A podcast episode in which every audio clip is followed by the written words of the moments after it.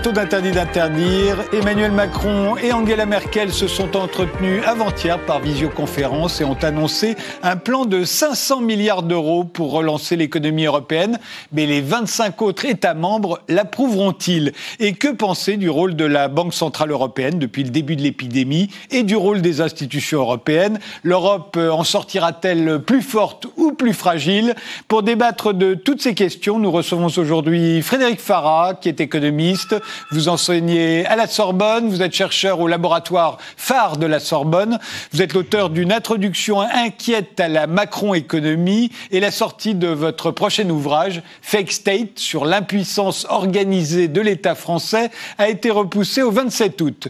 Euh, Frédéric Farah, pour lutter contre le Covid-19, on n'a pas hésité à confiner la population et à mettre des secteurs entiers de l'économie à l'arrêt, ce qui ne s'était jamais vu dans l'histoire. À tel point qu'on nous promet une crise de 29, euh, doublée d'une crise financière type 2008 et d'une crise de la dette. Est-ce qu'on a une chance de s'en sortir? Avant même de parler de 500 milliards d'euros de relance, est-ce qu'on a une chance de s'en sortir? Ben, on a une chance de s'en sortir euh, si tout d'abord on reconnaît que la crise à la fois affecte aussi bien l'offre que la demande et pas uniquement l'offre. On a la chance de s'en sortir si on abandonne toute une série de dogmes assez vite et assez tôt, c'est-à-dire être innovant en matière de politique économique. Nous en discuterons sur la manière dont la politique monétaire peut être conduite, sur la manière dont la politique budgétaire peut être conduite, et d'abandonner absolument une obsession qui est celle des déficits et des dettes, parce que c'est pas euh, le moment, euh, vu l'ampleur du choc, comme je disais, d'offres et de demandes si effectivement euh, on, est innovant en termes de politique économique, euh, on abandonne les dogmes du passé, on s'est inventé de la coopération au niveau international, au niveau européen, mais euh, de manière vraiment en rompant avec le passé très largement, et on abandonne une idée de revenir très vite euh, on va dire, au monde d'avant, c'est-à-dire comme on avait fait lors de la crise de 2008-2009. Au départ, on avait accepté un peu de relance, et à partir de 2011, on a abandonné ça euh, très vite, et on est revenu à l'austérité, et ce qui a entraîné un replongeon de l'économie européenne. Donc je pense qu'aujourd'hui, pour s'en sortir, c'est moins lié à une situation, même si elle est très brutale, que lié aux moyens qu'on va employer. Parce qu'il ne faut pas oublier quand même que nous sommes un continent euh, incroyablement riche, malgré la crise, malgré tout ce qui peut nous arriver, et que les moyens, euh, les hommes, les compétences euh, sont au rendez-vous. La question est de savoir, est-ce qu'on va savoir utiliser les bons leviers politiques Est-ce qu'on va savoir inventer les coopérations qu'il faut Et est-ce qu'on va pouvoir agir assez vite et ne pas s'engluer dans toutes sortes de compromis que l'on peut faire qui sont parfois complètement ratés Si on rassemble euh, ces conditions, même si ça va être d'une grande violence, je pense qu'on a les moyens euh, de s'en sortir. Si euh, on est dans la demi-mesure, on est timide, on essaye de faire du rafistolage d'ici de là, eh bien, ou un retour à l'austérité trop tôt, trop vite, quand on entend par exemple Monsieur le maire dire il va falloir faire des efforts et tout de suite on est dans cette musique, là effectivement les chances de s'en sortir risquent d'être beaucoup plus réduites, pour ne pas dire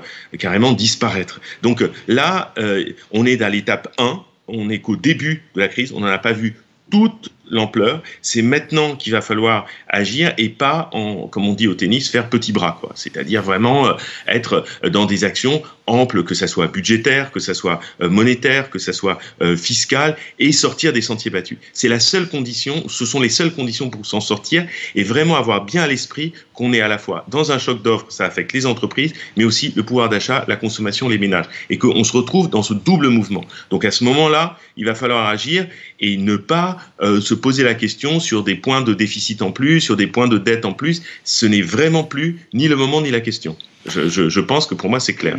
Nathalie Janson, euh, vous êtes économiste, euh, professeur associé à Neoma Business School, intervenante à Sciences Po. Même question, euh, a-t-on une chance de s'en sortir?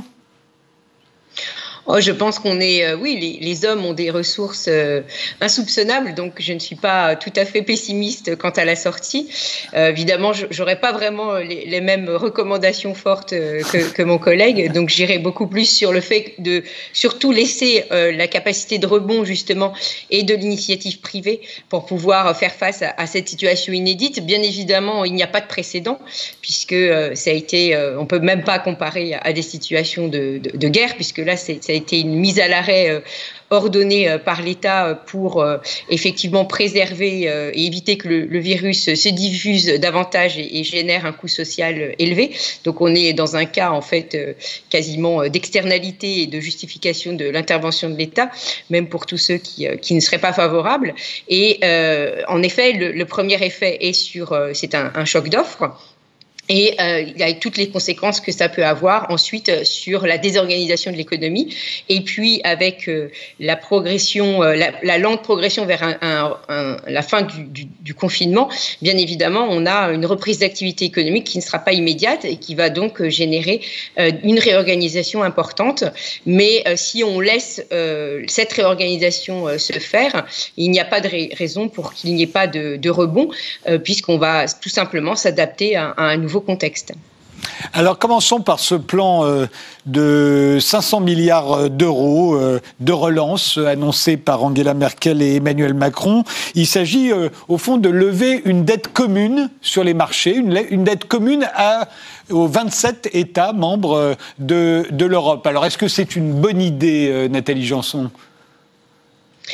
Alors, une bonne idée, euh, ça fait longtemps que de toute façon, cette idée d'avoir un, vrai budget euh, euh, comme il peut y en avoir au niveau des États-nations, hein, ça fait longtemps que cette, question traîne, puisque ça, faisait un obstacle éventuellement à, ce que la, zone monétaire européenne puisse fonctionner de façon optimale, puisqu'il n'y avait jusqu'à maintenant pas de transfert, de budget de transfert comme on peut en avoir dans un État lorsqu'au niveau national, un État ne va pas bien, euh, il est en état de récession et qu'il euh, va pouvoir euh, organiser des transferts en termes même de région, eh bien, en fait, cette possibilité-là au niveau de l'Europe n'existait pas en dehors des programmes structurels, ce qui n'a rien à voir avec des problèmes en fait conjoncturels, c'est-à-dire de, de, juste liés aux circonstances.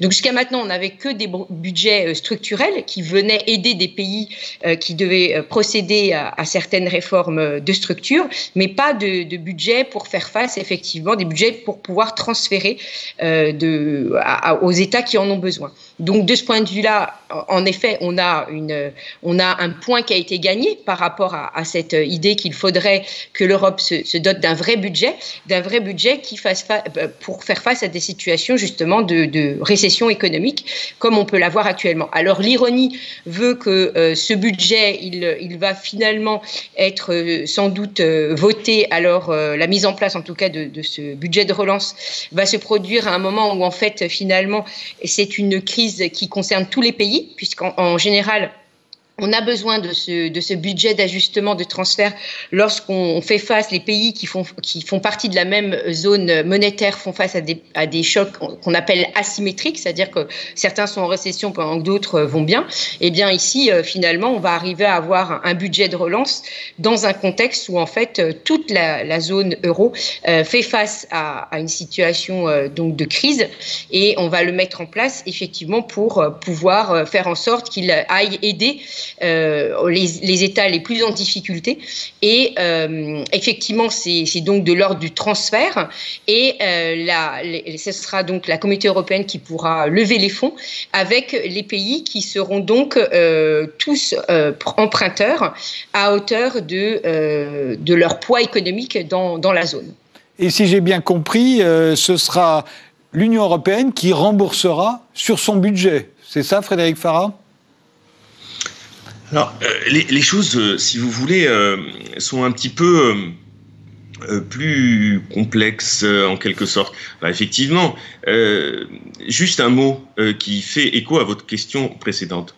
Quand vous regardez sur cette initiative, et je vais vous répondre très précisément à votre question, vous vous rendez sur le site de, de l'Élysée et vous regardez la déclaration qui a suivi l'intervention de M. Macron et de Mme Merkel, et vous y trouvez ça que euh, ce plan en question, hein, je, cite très euh, bah, l'Élysée, hein, un plan de, remboursement qui sera contraignant, donc effectivement, donc il est dit qu'il est demandé aux États de contribuer, hein, c'est dit noir sur blanc sur le site, et il est dit euh, clairement, je, cite encore euh, ces déclarations, un engagement clair que les États membres doivent prendre pour appliquer des politiques d'économie, comment dire, saines et un programme de réforme ambitieux.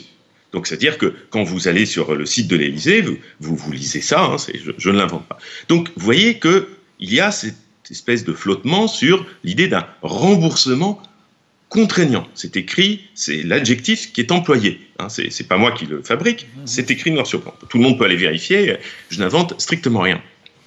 Donc ça veut dire qu'il y aura une partie peut-être des fonds qui seront dits à fonds perdus. C'est-à-dire on ne demandera pas de, remboursement et c'est l'Union européenne qui en quelque sorte euh, va éponger. Parce que qu'est-ce qui se passe dans cette histoire? L'Union européenne n'a pas de capacité fiscale elle-même de lever un budget. Qu'est-ce qui va se passer? C'est la Commission qui va se rendre sur les marchés financiers et qui va effectivement lever des fonds. C'est ça qui se passe, si vous voulez. Donc, et ensuite, ça ne va pas être redonné aux États directement. Ces fonds vont être ciblés sur des secteurs, des régions. C'est pas, on va dire, tiens, l'Italie, vous voulez 50 milliards, voilà 50 milliards pour l'Italie, voilà 60 milliards pour je ne sais qui. Donc, euh, non, c'est-à-dire qu'il va falloir cibler, flécher en fonction des secteurs euh, qui, vont être concernés et ça va être aussi euh, en fonction des régions qui ont été les plus touchées par, par l'affaire du Covid, économiquement parlant. Donc ça, c'est très important. Donc en quelque sorte, dans cette histoire, le grand débat, et là aujourd'hui sont intervenus les pays du Nord, dit les faucons, hein, on voit par exemple l'Autriche, qui dit, ah non, on ne veut pas des fonds, des, ce type de mécanisme à fonds perdus, c'est-à-dire qu'une partie, en quelque sorte, les États n'auront pas à rembourser, il faut que ça soit que sous forme de prêt. Hein. et ils ne sont pas d'accord, puisque pour que ce plan existe un jour, il ne suffit pas que Mme Merkel et M. Macron disent oui, il va falloir que tous disent oui. Et s'il suffit que certains disent non, bah, fin de, l'histoire. Et là, on retrouve votre question de tout à l'heure. Est-ce qu'on va s'en sortir ou pas? Si effectivement, même des mesures, parce que 500 milliards, euh, ça a l'air beaucoup, mais quand vous allez les ventiler sur plusieurs pays, ça ne fait pas tant que ça. Euh, donc, si déjà, pour des mesures qui peuvent paraître un petit peu inédites, eh bien, euh, euh, en tant que tel, vous voyez déjà des réticences, le temps qu'on va perdre. Donc la question, est-ce qu'on va s'en sortir ou pas? Est-ce qu'on va pas perdre du temps? Euh, sur ces questions Est-ce qu'on rembourse, on rembourse pas? Euh, Est-ce que c'est à fond perdu, c'est pas à fond perdu? Et le temps qu'on mette en place toute la mécanique financière. Frédéric Farah, pardon de vous interrompre, mais c'est fondamental. Ces questions-là, elles sont importantes.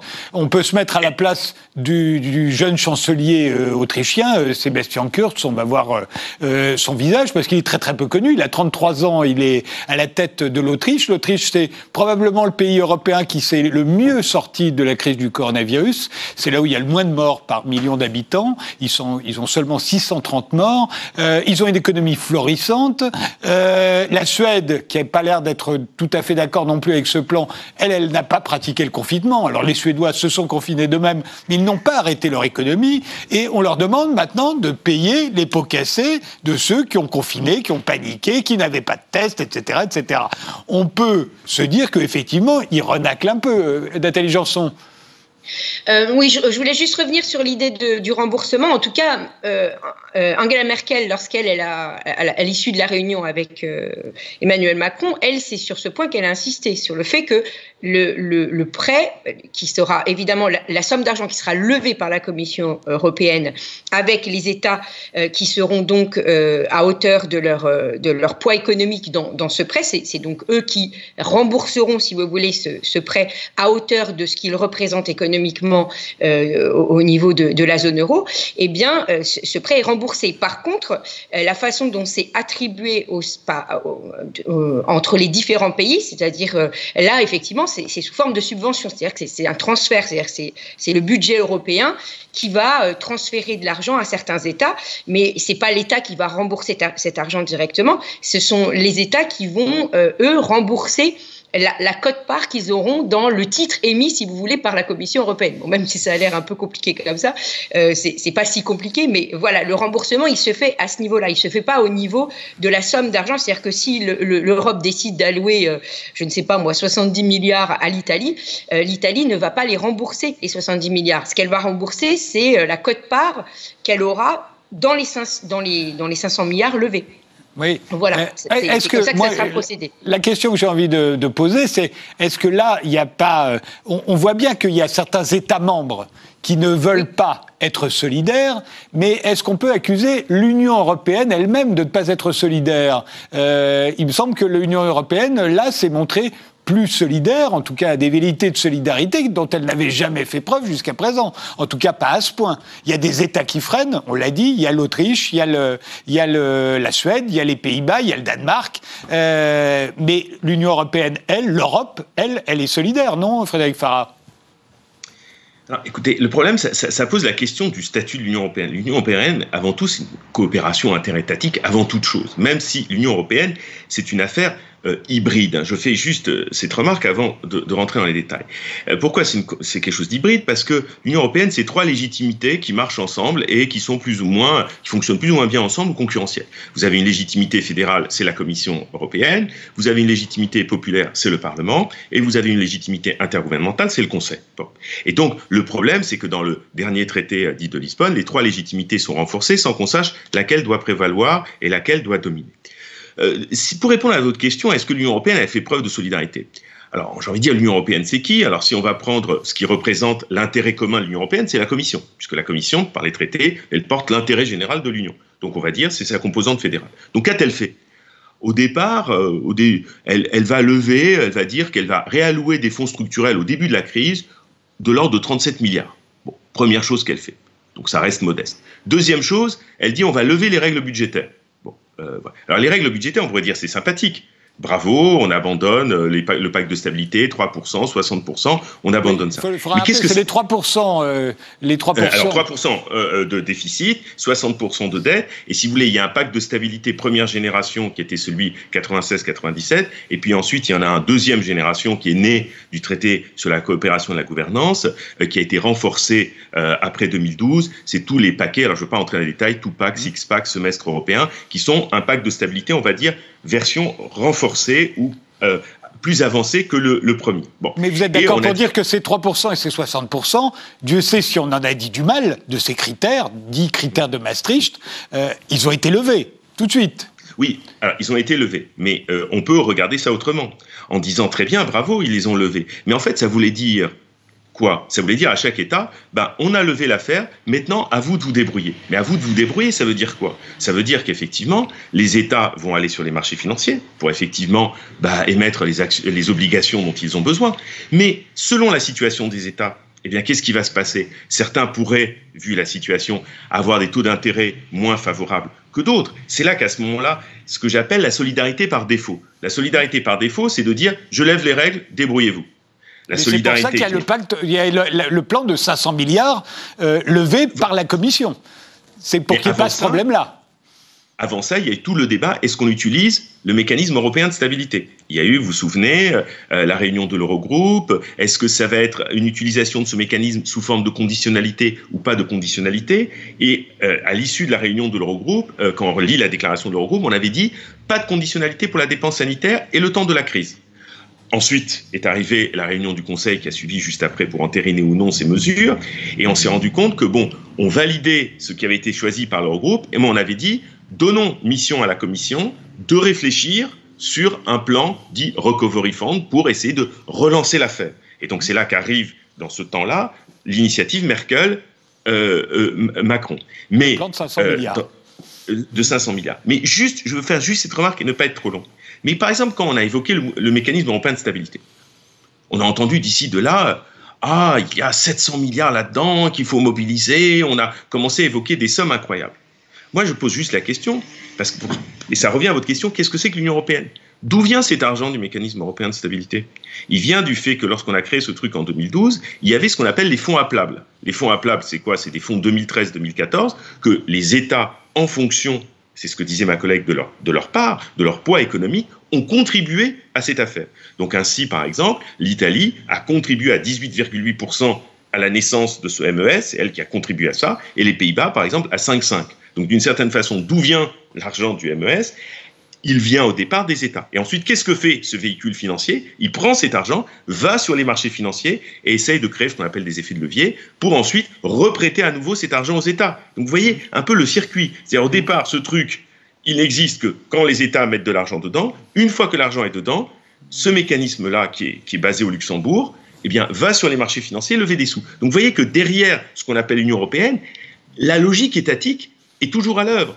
Euh, et c'est pour ça que je dis, pour répondre à votre question, il faut regarder ce qu'a fait la Commission, puisque juridiquement, elle incarne l'intérêt commun puisque c'est ça, la mission de la Commission européenne, c'est d'incarner l'intérêt. Donc moi, je trouve qu'au départ, on a été un peu frileux, et puis au fur et à mesure où on s'est rendu compte que la BCE ne ferait pas tout, ou elle-même ne pourrait pas faire toujours le job comme on lui demande, il faut trouver une solution. Mais si on voulait vraiment faire du fédéralisme type à l'américaine, euh, par exemple, c'est pas 1% que le budget européen devrait être, euh, parce que c'est 1% des PIB additionnés. Il devrait être grosso modo autour de 20%. Mais si on dit on passe de 1 à 20, ça voudrait dire que les États, par exemple les plus gros, comme l'Allemagne, voient une partie de son propre PIB qui soit mobilisée ou prélevée pour faire naître un véritable, budget européen conséquent de nature fédérale. Je ne suis pas sûr que les Allemands, et on peut ne pas le reprocher d'ailleurs, souhaitent voir une partie de leur propre richesse basculer dans le pot commun pour ce fédéralisme. Parce que qu'est-ce que c'est que le fédéralisme en un mot concrètement? C'est pas juste des montants d'argent qui vont d'ici de là. Ça voudrait dire que demain, par exemple, sur vos fiches de paye, on prélève une cotisation de X ou un impôt de Y qui irait dans une caisse commune, par exemple, pour financer la retraite des Lettons pour financer la retraite des Portugais. Ce serait ça concrètement le, fédéralisme, c'est-à-dire ce serait vraiment une solidarité entre personnes. C'est pas juste des montants monétaires qui passent d'ici de là, mais ça voudrait dire que, en quelque sorte, on va euh, mutualiser, mais sous des formes de transfert significatives, bah, des choses importantes, parce que pour l'instant, la seule communauté de redistribution et de solidarité qui existe à ce jour opérationnelle, c'est au niveau national. C'est pas au niveau européen. Peut-être que demain ça existe existera au niveau européen, mais ce n'est pas le cas. Sans aller jusqu'au fédéralisme que Frédéric Farah a l'air d'appeler de ses voeux, un véritable fédéralisme économique, revenons à, ce qui nous est proposé aujourd'hui. Est-ce que vous êtes d'accord, euh, euh, Nathalie Janson? Euh, oui, oui, de toute façon, pour le moment, on est, juste dans une phase initiale. Comme je disais tout à l'heure, on est dans, la, phase très, très euh, d'avoir un, budget un peu plus, euh, qui, a, plus d'ambition que le budget existant, comme l'a, rappelé Frédéric Farah. C'est-à-dire que pour le moment, il, représente très peu. Il représente juste entre 1 et 2 du budget de, la zone européenne. Et, et là, on veut effectivement le faire passer, enfin, avoir une dimension un peu plus importante avec cette idée de transferts. Donc effectivement, quand on est dans un pays, il y a des transferts euh, parce que c'est euh, le rôle de l'État par rapport aux missions de l'État que, que, ce pays euh, a décidé voilà, de, se, doter. et ça, voudrait dire qu'on fasse le même travail au niveau européen. Donc cela implique également qu'on a des pays européens qui ont des, des, des, objectifs ou des philosophies en fait de, de, de dépenses publiques qui, qui, vont donc être des préférences similaires. C'est bien ça que ça implique. Et c'est bien tout le problème parce qu'on n'est pas vraiment certain que les pays européens ont ces mêmes préférences puisqu'ils n'ont pas, a priori, euh, lorsqu'on regarde ce qu'ils font au niveau euh, national, si vous voulez, on n'a pas l'impression qu'ils qu'ils aient la même façon de dépenser, leur argent. Et c'est aussi ce qui constitue un point de blocage pour aller plus loin. Donc, si vous voulez, c'est par l'expérience on voit bien que les préférences euh, fiscales et de dépenses budgétaires des pays, on va dire plutôt du Nord, ne sont pas les mêmes que les préférences fiscales et de dépenses budgétaires des pays du Sud. Et en effet, c'est un, obstacle un peu euh, euh, difficile à, franchir, puisque tant qu'on n'a pas une réunion des préférences, c'est-à-dire tant qu'on n'a pas une, certaine harmonie de ces préférences, on voit mal comment on pourra faire euh, fonctionner un vrai budget au niveau européen, au même titre que le, donc à, passer une vraie étape de fédéralisme. Parce que pour avoir un fédéralisme, il faut quand même avoir une, un, un, objectif commun, en tout cas une vision commune de ce que doit être l'État et de, comment il doit fonctionner dans, la zone qu'il couvre. Or, aujourd'hui, on n'a pas l'impression qu'on a atteint ce, niveau en Europe. Et là, on voit quand même euh, ce qui s'est produit avec l'initiative euh, Merkel-Macron, qu'il y a quand même, on, voit la solidarité néanmoins, puisque euh, d'ailleurs, Angela Merkel est assez cohérente avec ce qu'elle a dit depuis le début, puisque si on reprend même ses discours avant ces initiatives, au moment où effectivement on discutait d'une éventuelle partie de une éventuelle utilisation du mécanisme européen, euh, on, avait, euh, elle, a toujours dit qu'en fait pour elle la solution qu'elle privilégierait serait euh, passerait par le par le, budget de la communauté européenne.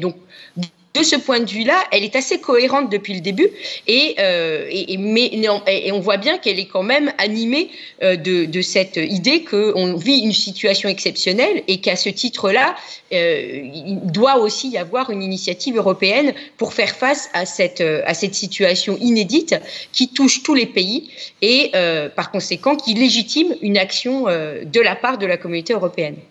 Alors, on a bien compris que c'est pas forcément demain que les transferts sociaux vont s'opérer des pays du Nord vers les pays du Sud et que les, les habitants de l'Allemagne vont payer les retraites des Lettons ou des, ou des Portugais. Euh, néanmoins, là, un pas a été franchi. Alors, est-ce que ce pas va véritablement être franchi? Est-ce que les 27 pays vont être d'accord? On continue d'en parler juste après une pause.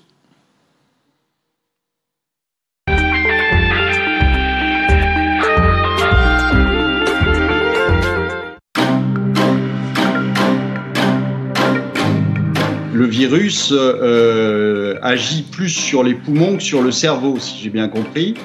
Et donc, euh, euh, ça me paraît difficile euh, d'imaginer un monde totalement différent. La pandémie va pas avoir changé fondamentalement euh, les règles du jeu et les règles de la vie quotidienne. Selon Patrick Artus, la crise du Covid-19 pourrait sonner le glas du capitalisme néolibéral. C'est un choc exogène, c'est quelque chose qui est arrivé de l'extérieur et qui ne traduit pas une défaillance du système économique capitaliste mondialisé dans lequel nous vivons. Le virus a servi de catalyseur euh, mais euh, les, les, problèmes étaient euh, déjà là. Les problèmes de gilets jaunes, ça date pas de, des, du virus.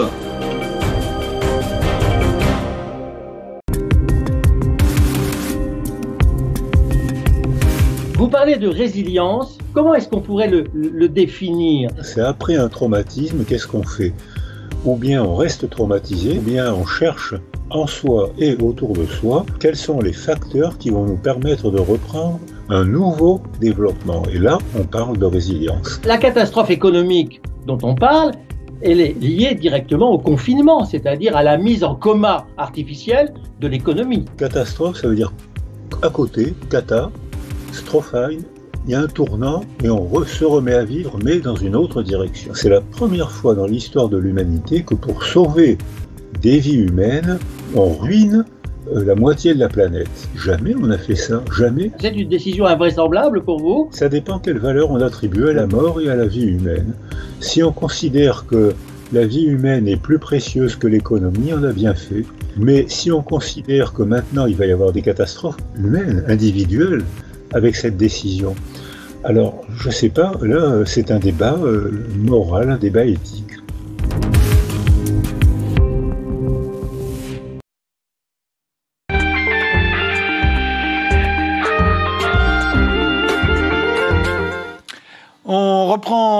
Ce débat avec euh, deux économistes, Frédéric Farah et Nathalie Janson.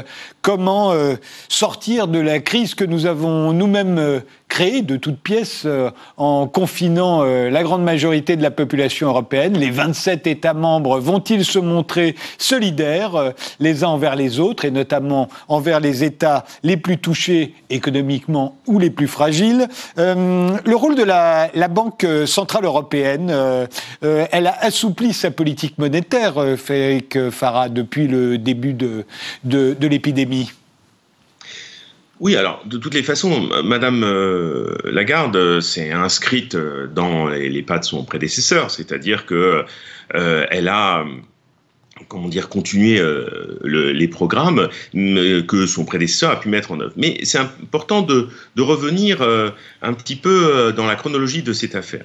Au départ, Madame Lagarde est intervenue et dans sa première intervention, qui lui a été reprochée en disant qu'elle a fait une gaffe, qu'elle était maladroite et autres, pour moi, il n'en est rien, où elle avait dit qu'il n'appartenait pas à la Banque Centrale Européenne de s'assurer qu'il n'y ait pas des écarts ce qu'on appelle des écarts de spread, de taux d'intérêt euh, sur euh, le marché des obligations euh, en matière de dette publique. Donc, en gros, elle disait, bah, ma vocation, c'est pas de faire par feu s'il y avait des écarts en termes de taux.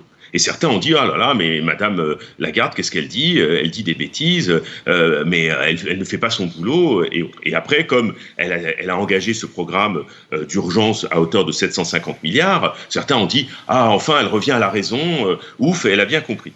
En fait, je ne crois qu'il n'en est rien. Euh, c'est-à-dire, Madame Lagarde n'est pas quelqu'un de bête, et loin de là, elle sait ce qu'elle dit. Simplement, elle se faisait le porte-parole de la position des faucons, c'est-à-dire de ceux du Nord qui, en quelque sorte, disait ben non, euh, la BCE, bon déjà, M. Draghi, elle, elle s'est affranchie de pas mal de dogmes. bon, sa mission, c'est pas celle-ci.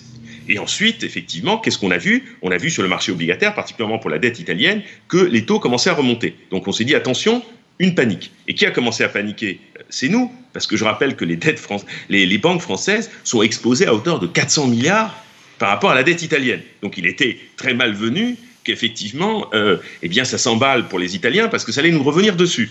Donc effectivement, euh, euh, il y a dû avoir effectivement négociation. Moi, je ne suis pas dans les couloirs hein, de, tout ça.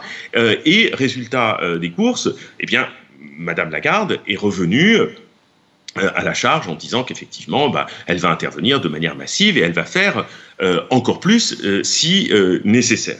Mais en fait, la BCE ne peut pas tout, même si elle innove en matière monétaire, parce que ça pose la question de euh, l'organisation de la politique économique, c'est-à-dire au pilier monétaire, il faut un pilier budgétaire. Et parce que la monnaie ne fera pas tout. Sauf que comme le pilier budgétaire, on en parle depuis tout à l'heure, ben, il est encombré soit euh, dans un budget européen insuffisant, euh, soit dans des plans plus ou moins bien montés, et eh bien évidemment, tous les regards se portent sur la Banque Centrale Européenne parce qu'elle est, encore une fois, une composante fédérale dans l'histoire, puisque c'est une monnaie qui est mise en commun pour 19. Donc, est-ce que, par rapport toujours à votre première question, est-ce qu'on va s'en sortir? Si effectivement euh, la Banque Centrale Européenne est la seule qui agit, qu'est-ce qu'elle va faire? Peut-être elle va éviter euh, une nouvelle crise de la dette. Peut-être effectivement elle va permettre à ce que les banques aient les liquidités nécessaires. Mais est-ce qu'elle va suffire à elle-même de relancer l'économie, euh, de recréer de l'emploi? Je n'en suis pas sûr. Après, il peut y avoir encore de nouvelles mesures, encore plus originales en matière monétaire, qui peuvent être mises en place. Mais je crois que la, Banque centrale, qu'est-ce qu'elle fait?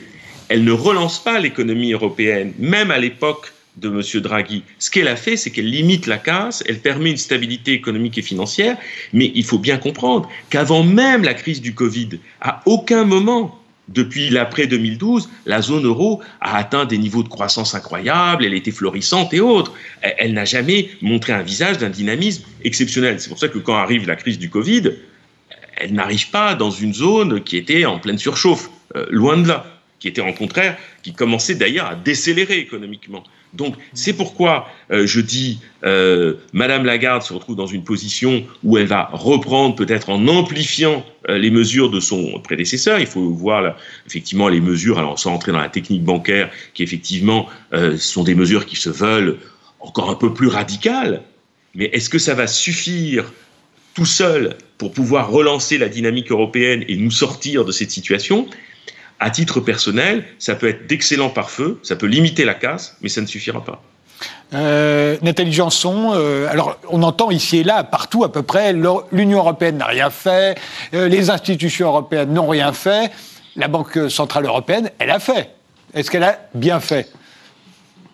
Oh, oui, oui, pour le. En tout cas, elle, a fait de façon massive. Je, ne sais pas si elle a bien fait, euh, parce que de toute façon, face à une, crise de, cette ampleur, euh, il est compliqué euh, quand on a quand on est une banque centrale de, faire dans dans le dans, la finesse. Donc effectivement, elle y va. on a on a pu lire ça et là le titre de la politique monétaire bazooka, puisque elle, elle a elle a sorti tout de suite 750 milliards comme première enveloppe. Alors effectivement, comparé à son, à son collègue américain, on peut dire qu'elle fait moins ou euh, en tout cas qu'elle n'a pas annoncé tout de suite qu'elle ferait de façon illimitée, puisqu'effectivement ce n'était pas dans ses propos, mais euh, elle, elle, fait effectivement quand même de façon similaire, c'est-à-dire qu'elle va bien euh, acheter de la dette à la fois publique et privée, il hein, ne faut pas l'oublier, elle achète aussi beaucoup de dettes privées, sans doute plus que ça a été le cas dans les, dans les mois, enfin dans les programmes, dans le programme précédent. Euh, puisque euh, ici, on a bien, euh, comme on a un choc de l'offre au départ, on a bien un gros problème de dette privée, puisque les entreprises n'ayant plus de, revenus, elles sont donc confrontées à, un problème de, non seulement de liquidité, mais très vite de solvabilité, puisque si, si elles n'ont pas d'activité, elles ne peuvent pas rester comme ça pour toujours en activité. Et, là, effectivement, on, voit bien le, le point délicat de l'action monétaire, c'est que effectivement, elle va traiter de façon relativement homogène, euh, bien évidemment en choisissant des titres, mais on va, on va dire qu'elle va choisir euh, par catégorie de titres et elle ne, va, elle ne va pas aller regarder euh, les entreprises. C'est-à-dire que dans une situation comme on a aujourd'hui, bien évidemment, des entreprises vont faire faillite parce qu'il y a des entreprises plus fragiles que d'autres. mais dans une politique de, de, de cette mesure, on va en fait assister euh, l'ensemble des secteurs. Donc on va pas aller, on va pas discriminer entre celles qui auraient pu, euh, qui auraient dû faire faillite euh, parce qu'effectivement de toute façon elles n'étaient pas bien gérées et donc la crise est un simplement un révélateur et celles qui en fait peut, effectivement à qui on prête et qui vont pouvoir survivre grâce en fait à ces à ces aides supplémentaires. Donc ça c'est en fait la limite de l'action de la politique monétaire, c'est-à-dire qu'elle a une portée générale et euh, elle va pour essayer de maintenir à flot une économie en termes de valorisation, on va dire, mais c'est par ça qu'il va effectivement, comme l'a dit euh, euh, précédemment Frédéric, c'est pas ça qui va porter, qui va, qui va en fait déboucher vers une, reprise économique. La reprise économique, elle va venir le, jour où on va reprendre de la vraie activité économique qui va générer des produits, des ventes, des recettes, de l'emploi. Donc là, la Banque centrale, elle ne fait que soutenir des valeurs qui normalement devraient être moindres puisque on a une baisse d'activité. Donc théoriquement, la valeur des entreprises valent moins, euh, leur dette va, valoir moins puisqu'elles ne peuvent pas euh, rembourser pour le moment les, dettes courantes étant donné qu'il n'y a aucune entrée, euh, en tout cas pour certaines. Hein. en plus, si on rajoute à la difficulté de ce bilan, c'est que vous avez toute l'économie n'est pas non plus à l'arrêt. Il y a une partie de l'économie qui n'est pas à l'arrêt et qui, elle, fait plutôt face à un boom. Donc on pensera à toutes les activités essentielles qui sont restées ouvertes, et puis à toutes les activités qui, euh, comme euh, le secteur de, euh, des produits d'hygiène, qui ont redoublé effectivement de chiffre d'affaires parce que on a un besoin accru dans, dans, ce type de, de, produits. Donc on, on voit bien que l'action de la Banque centrale, effectivement, elle est massive, elle est bien là, elle vient bien en appui mais elle, ne sera euh, pas du tout suffisante. Et euh, pour ce qui est de, la disposition à faire plus, j'ai plutôt l'impression que dans les déclarations qui ont été faites par rapport au, programme exceptionnel qui a été adopté, euh, donc le, programme pour, faire face à la pandémie, le Conseil des gouverneurs se réserve quand même le droit de remettre en cause les contraintes imposées par les statuts. C'est écrit, alors je ne l'ai pas en, français, donc je, ne vais pas vous le, lire, mais en d'autres termes, on peut quand même interpréter en filigrane le fait que euh, les contraintes imposées, donc on pense tout de suite aux, euh, contraintes en termes de, rachat de, titres euh, en, fonction, donc quand on, prend, les titres publics, les titres donc émis par les États, effectivement la Banque centrale, elle achète en fonction de la cote-part de l'État dans le capital de la BCE. Donc ça veut dire que la BCE va pouvoir acheter à hauteur de 18 et quelque chose pour cent des titres allemands parce que c'est la la, cote euh, que la cote part de, l'Allemagne dans le, capital de la BCE. Elle achètera pour environ 14% euh, euh, ceux de la France pour la même raison. Donc elle, elle suit ce qu'on appelle la clé de répartition. Et pour le moment, c'est pour ça qu'elle dit qu'elle qu'elle continue à quand même respecter son mandat, puisque pour le moment, elle continue à, à acheter les titres en fonction de cette clé de répartition. Donc la question en fait qui, peut fâcher dans le futur, ce sera celle-là. Et c'est pour ça qu'elle avait rappelé Christine Lagarde à cette occasion qu'elle n'agirait pas sur les spreads, parce qu'en d'autres termes, ce qu'elle disait, c'est qu'elle n'irait pas acheter plus de titres italiens parce qu'ils sont plus nombreux, euh, pour en fait contrebalancer le fait que euh, si elle n'en achète pas plus, eh bien les taux pourraient remonter. Voilà, donc euh, c'est pour ça qu'elle avait. donc la, la question qui fâche, elle est sur la clé de répartition d'achat de ses actifs. Euh, la solidarité euh, donc entre les 27 États membres va-t-elle euh, fonctionner avec ce plan de 500 milliards dont on a parlé? On sait que l'Autriche et son jeune chancelier sont plutôt contre. Il suffit qu'un pays ne soit pas d'accord et il n'y a plus de plan de 500 milliards, hein, Frédéric Farah. Oui, je, voulais juste euh, faire, euh, enfin réagir à ce que je viens d'entendre. Oui, parce que qu'est-ce que révèle cette clé de la répartition? Juste une chose, qu'encore une fois, qu'est-ce que c'est que euh, l'Union européenne derrière tout ça, derrière la Banque centrale? C'est encore des États. Donc on voit bien que c'est selon le, le poids qu'ils ont, eh bien effectivement leur place, leur rôle va compter. Donc on voit bien que derrière des, c'est pour ça que je dis, il faut toujours garder à l'esprit que c'est une institution interétatique. Mais c'était juste une, une une parenthèse, mais à chaque fois, ça revient. Vous avez vu, à chaque fois, qu'est-ce qui se cache derrière tout ça? Bah, C'est les banques nationales des différents États avec leur, leur code-part, c'est euh, les contributions étatiques, c'est toujours la même, la même affaire. Hein, Donc ça veut dire que quand on dit que l'Europe ne s'est pas montrée solidaire, c'est faux. Ce sont les États membres qui ne se sont pas montrés solidaires.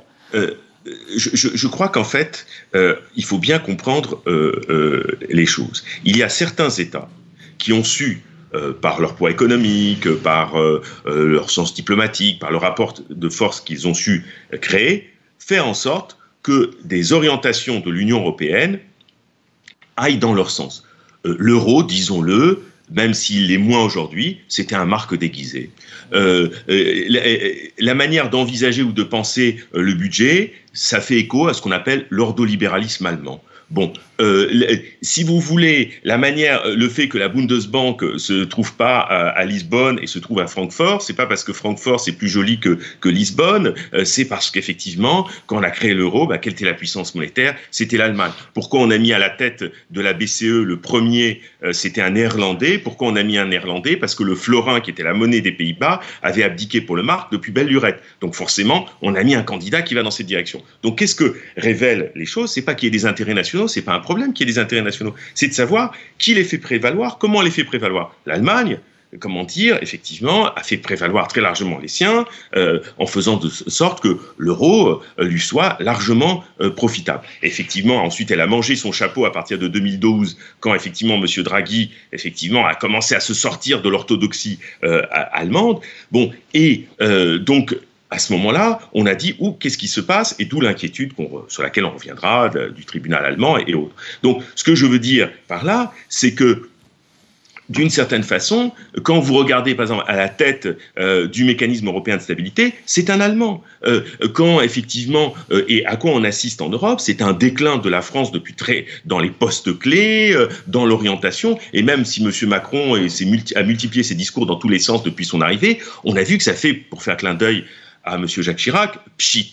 Bon, euh, et souvent pchit d'ailleurs. Donc, euh, ce que je veux dire par là, c'est qu'effectivement, c'est quelque chose d'hybride, euh, l'Union européenne. Et, c'est évident que on voit bien que un État comme l'Autriche ou demain un autre État peut, au nom de la règle d'unanimité, tout bloquer. La question est de savoir, c'est pas est-ce qu'il existe des intérêts nationaux ou pas. Il en existe et c'est pas un problème. Est-ce qu'on sait les défendre? Oui ou non, ou est-ce qu'on sait faire valoir ses propres intérêts dans cette affaire?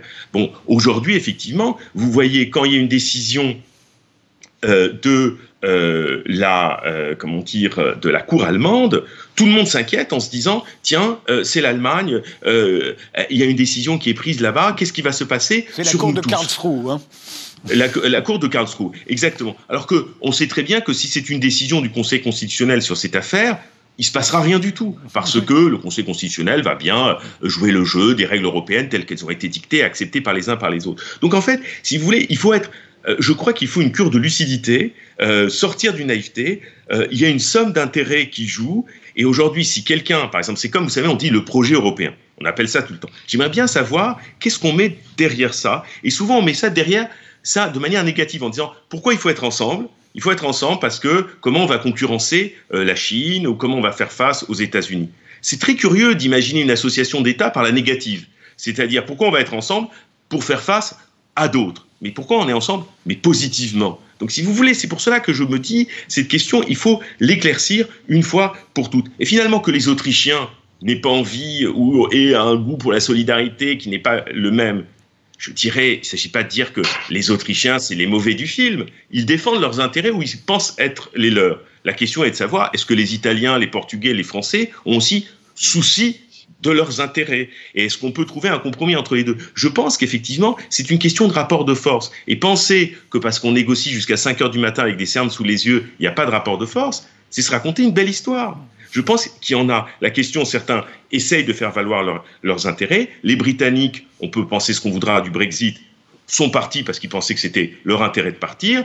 Euh, les Allemands essaient de faire en sorte que l'orientation européenne aille dans leur sens. Les pays du Nord font la même chose. Euh, nous, les Français, on a un gros problème, c'est qu'on a pensé qu'en renonçant à notre souveraineté, on gagnerait plus d'influence. À la fin, on n'a pas d'influence ou moins, et la souveraineté, elle recule. Donc le problème, c'est pas tellement les autres, c'est nous, qu'est-ce qu'on fait pour faire valoir nos propres intérêts? C'est ça la question.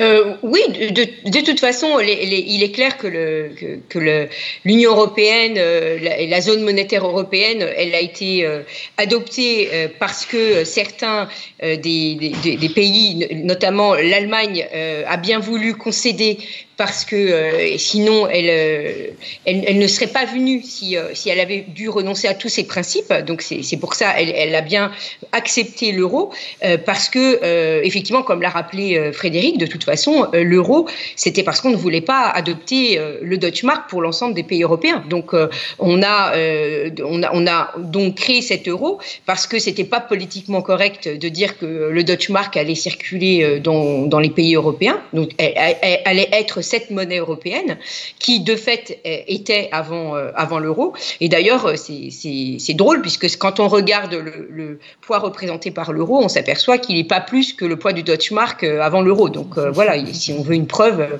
elle est bien là. Et euh, bien évidemment, l'Allemagne euh, euh, a bien voulu, enfin, voulait bien changer le nom de, de sa monnaie pour pour faire plus politiquement correct, mais elle ne voulait pas changer ce qui la, la, gestion monétaire et budgétaire qui allait avec le type de monnaie qu'elle a toujours voulu préserver depuis donc depuis cette fameuse crise donc des années 30. Donc la, la question, elle est effectivement là, elle, elle, est, elle a été bien posée euh, je pense, par, euh, Frédéric euh, auparavant. C'est-à-dire que si on vient, on est venus tous pour des raisons différentes au niveau dans, la zone européenne. Et le problème, c'est qu'à un moment donné, eh bien, il faut tenir compte des réalités et il faut savoir pourquoi on est venu. Et si on est effectivement en France venu pour avoir retrouvé du pouvoir, eh bien, effectivement, la, mauvaise nouvelle pour nous, c'est qu'en fait, on n'en a pas retrouvé. Et, effectivement, on a plutôt eu un abandon de souveraineté sur plusieurs questions mais je dirais que cet abandon de souveraineté, de toute façon, euh, au niveau monétaire, on l'avait déjà de fait, parce que quand vous faites partie d'un système, euh, le système monétaire européen avant euh, l'euro, de toute façon, on n'a pas non plus beaucoup de souveraineté sur sa politique monétaire quand on veut rester dans, un, système de, taux de change fixe avec le, reste des autres pays. Donc ça, je dirais que c'est pas le, c'est pas l'abandon le plus grand. Je vous, je vous, interromps parce qu'il nous reste quelques minutes et il y a une dernière question que j'aimerais vous poser. Euh, Quid de la France euh, euh, Que ce pacte de, euh, de 500 milliards d'euros soit adopté par la totalité des États membres ou pas, le gouvernement français, depuis le début du confinement, a fait des chèques, des chèques, des chèques, des chèques. y a, on est plutôt dans une période de récession, il y aura moins de rentrées fiscales pour l'État français encore une fois, la question c'est est-ce qu'on peut s'en sortir? Est-ce qu'on peut, euh, comme, euh, comme on l'a fait là, euh, dire aux entreprises on vous soutient, on est là, qu'est-ce qui va se passer? Ben, Écoutez, qu'est-ce qui va se passer? Enfin, à mon avis, en ce moment, vu que le secteur privé dans cette situation que l'on connaît, eh bien, euh, les deux mois de confinement, hein, si on suit une étude de l'OSCE, bah, il y a 120 milliards de PIB qui est parti euh, en fumée. Euh, bon, effectivement, l'État aujourd'hui doit absolument continuer, même si ça coûte très cher, ces mécanismes à la fois pour amortir et aussi pour relancer.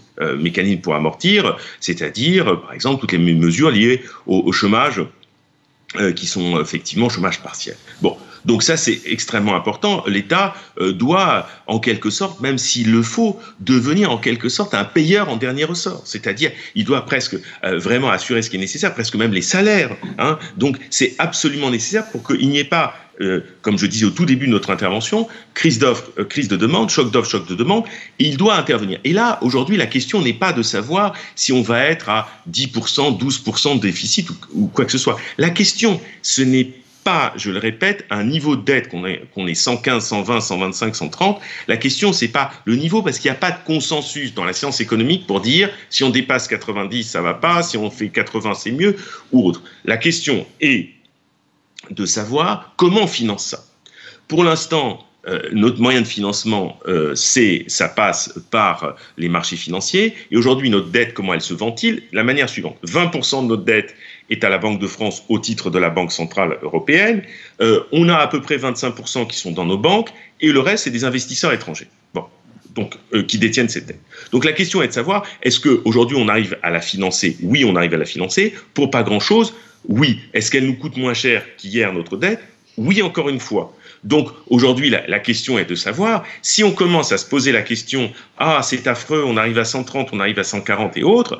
Bon, euh, je vous rappelle que les déficits américains au sortir de la Seconde Guerre mondiale, euh, lorsque euh, on était dans une situation, certes qui n'est pas comparable parce qu'il n'y a pas de destruction, mais quand même on peut prendre une situation particulière, avaient dépassé les 23-24% des déficits mmh. américains. Et on et on s'est pas dit oulala, qu'est-ce qui se passe? On avait un effort de guerre à fournir. Point. C'est tout ce qu'il fallait faire. Là aujourd'hui, si on commence à être petit bras, on va dire ah non, euh, ça commence à reprendre sur le chômage partiel, on va être moins généreux, on va commencer à, faire du bricolage et on va pas être dans un soutien massif, eh bien les effets de la crise vont se multiplier. Et n'oublions pas que le fondement d'une politique économique, c'est être une garantie d'activité.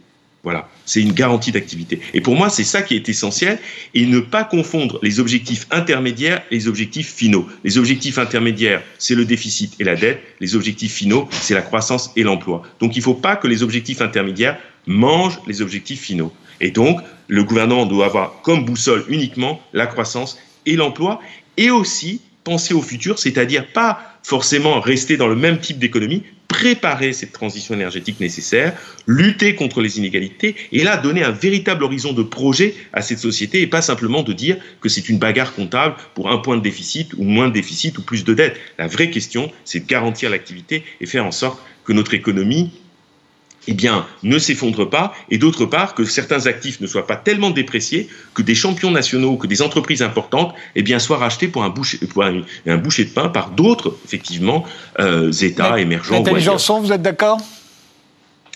Euh, d'accord sur le fait que qu'on doit faire en sorte que l'activité économique reprenne, ça c'est clair. Je suis pas certaine que je suis d'accord sur les moyens. Euh, de toute façon, il est vrai que le niveau de dette en tant que tel n'a pas franchement d'importance. C'est votre capacité de remboursement qui est important. Donc si vous êtes, si vous faites des, des, des vous prenez des mesures qui vous permettent en fait de récupérer de l'activité économique par la suite, euh, c'est, je dirais, c'est pas grave si aujourd'hui les déficits s'aggravent et que la, la dette s'accumule. L'important c'est d'être en capacité de la rembourser.